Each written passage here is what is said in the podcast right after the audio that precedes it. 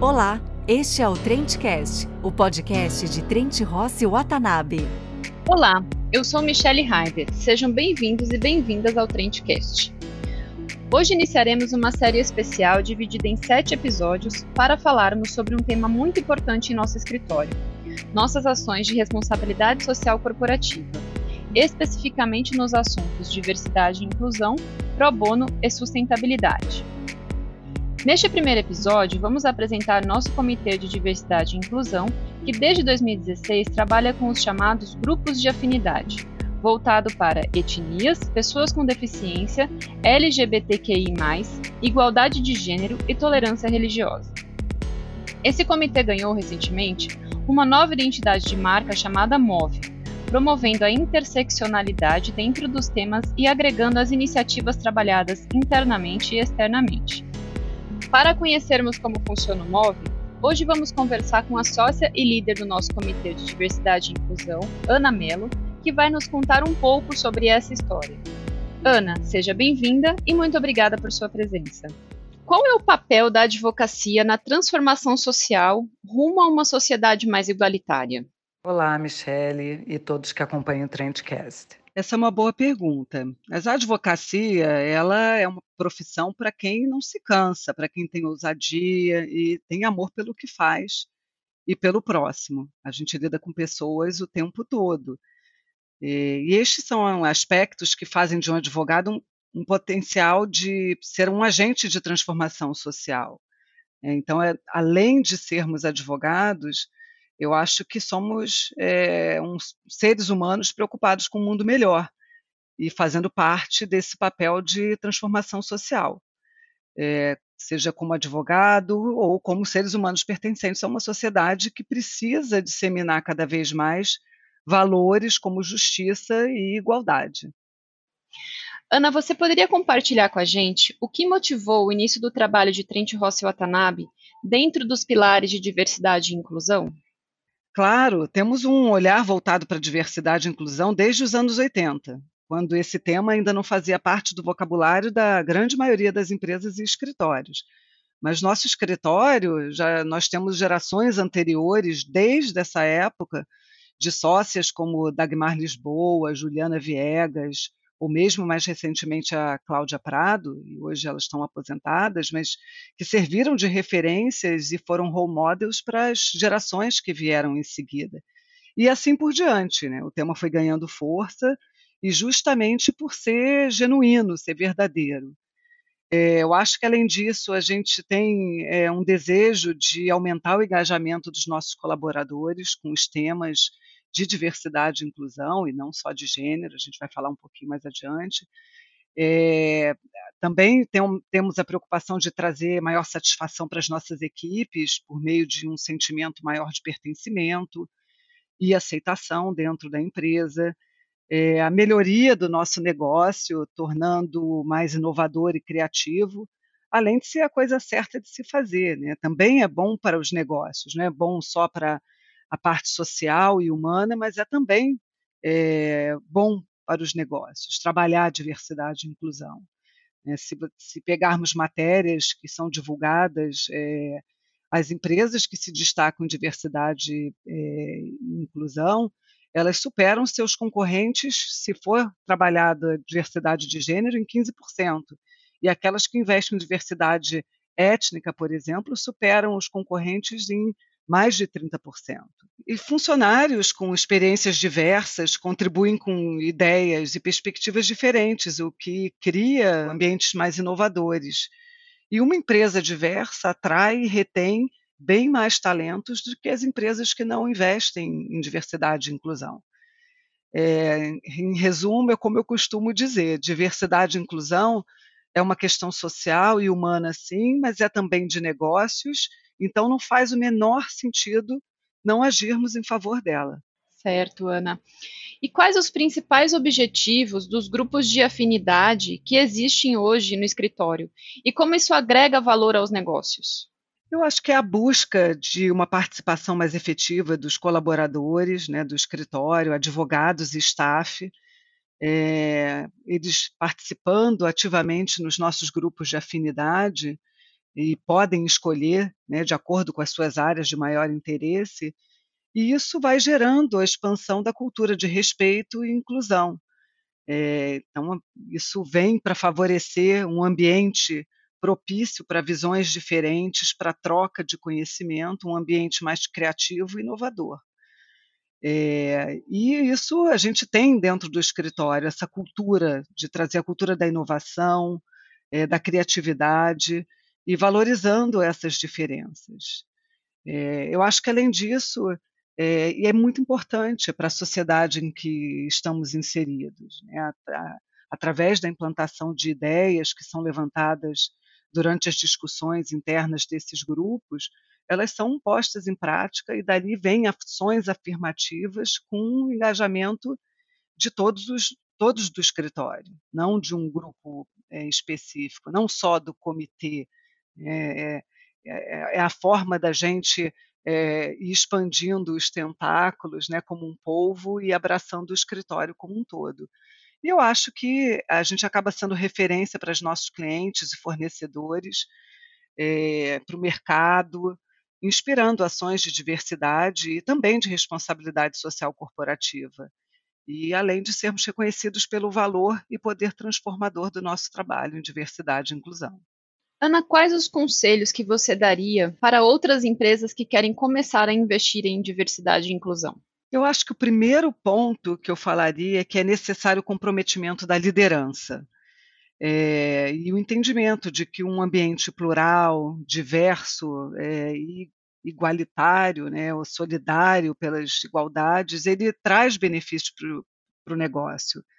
A gente pode dar como exemplo é, em como são divididos os nossos grupos de afinidade, com sócios e sócias à frente, e às vezes em cada vez, em, é, em, mais de um grupo de afinidade. Cada vez mais a gente tem o engajamento da liderança e das lideranças das áreas de prática ou do staff envolvidos com é, área de diversidade e inclusão. Então, o exemplo tem que vir realmente da, da liderança. Né?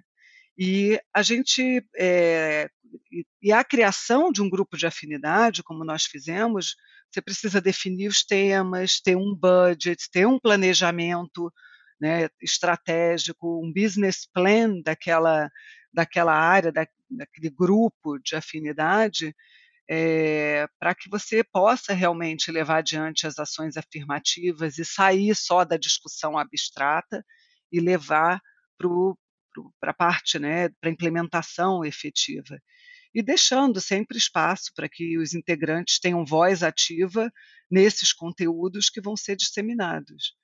Eu acho que é necessário pensar os valores e a cultura né, da empresa e como se pode contribuir com a construção de uma sociedade realmente mais justa e igualitária.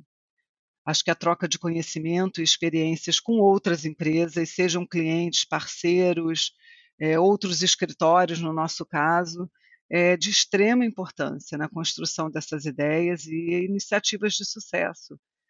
É, nós somos procurados por muitos clientes para ajudá-los na implementação de seus planos de diversidade e inclusão.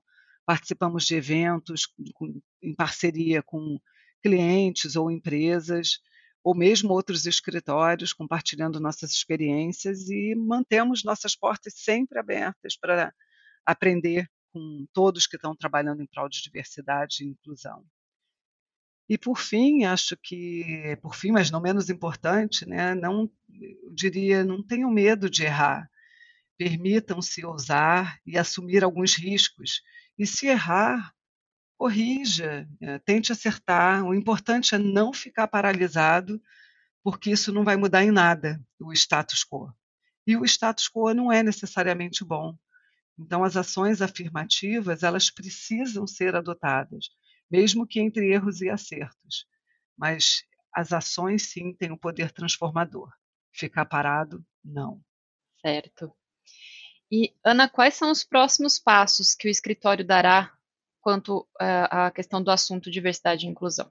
Eu acho que a gente vai continuar investindo é, cada vez mais forte nos grupos de afinidade, nos seus respectivos pilares de trabalho, mas ao mesmo tempo trabalhando a interseccionalidade entre eles. Esses grupos, eles precisam trabalhar, mesmo que de forma focada né, nos seus recortes de afinidade, para que a gente tenha ações afirmativas dentro desses recortes, mas a gente precisa trabalhar cada vez mais de forma é, integrada, porque hoje e cada vez mais as ações não vão ser ações só relativas a gênero ou LGBTQI+, é, ou a raça e etnia, é, ou né, pessoas com deficiência e tolerância religiosa, que são os cinco pilares que a gente trabalha.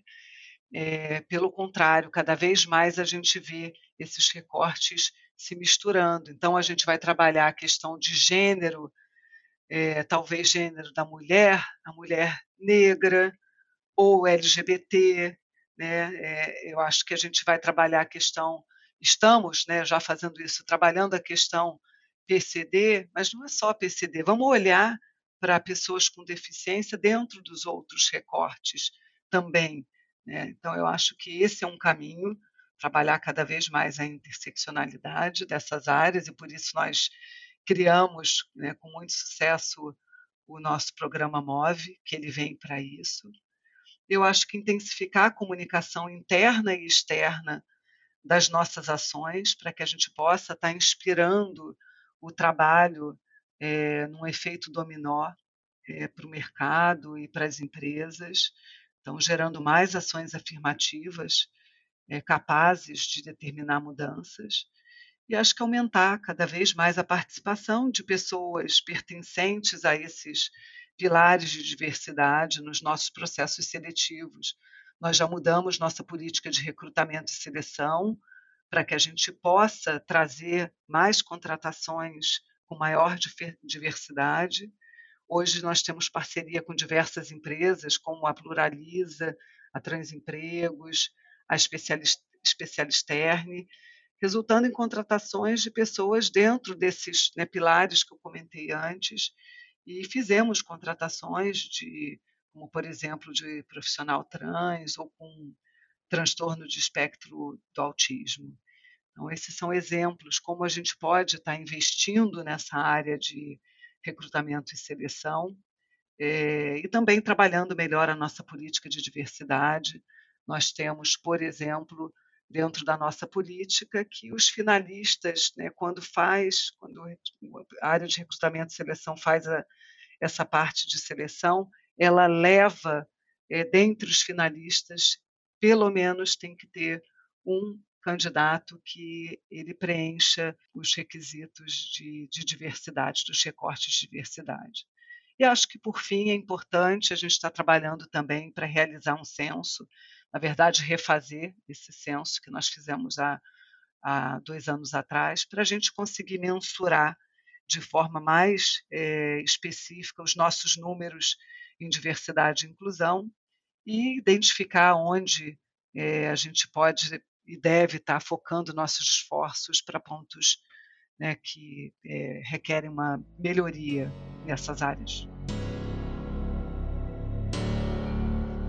Além das ações voltadas para a melhoria da sociedade, investir em diversidade e inclusão também é importante para os negócios, tornando colaboradores, parceiros e fornecedores mais conscientes, engajados e que pensem em mudar atitudes primordiais em nosso cotidiano. Esse foi o primeiro episódio de nosso ambiente social. Acompanhe os demais e conheça todos os trabalhos focados nas pessoas. Ana, muito obrigada pela sua presença e parabéns por liderar esse trabalho tão relevante. Obrigado também a você que acompanha o Trendcast. Gostaríamos muito de ouvir sua opinião sobre o assunto.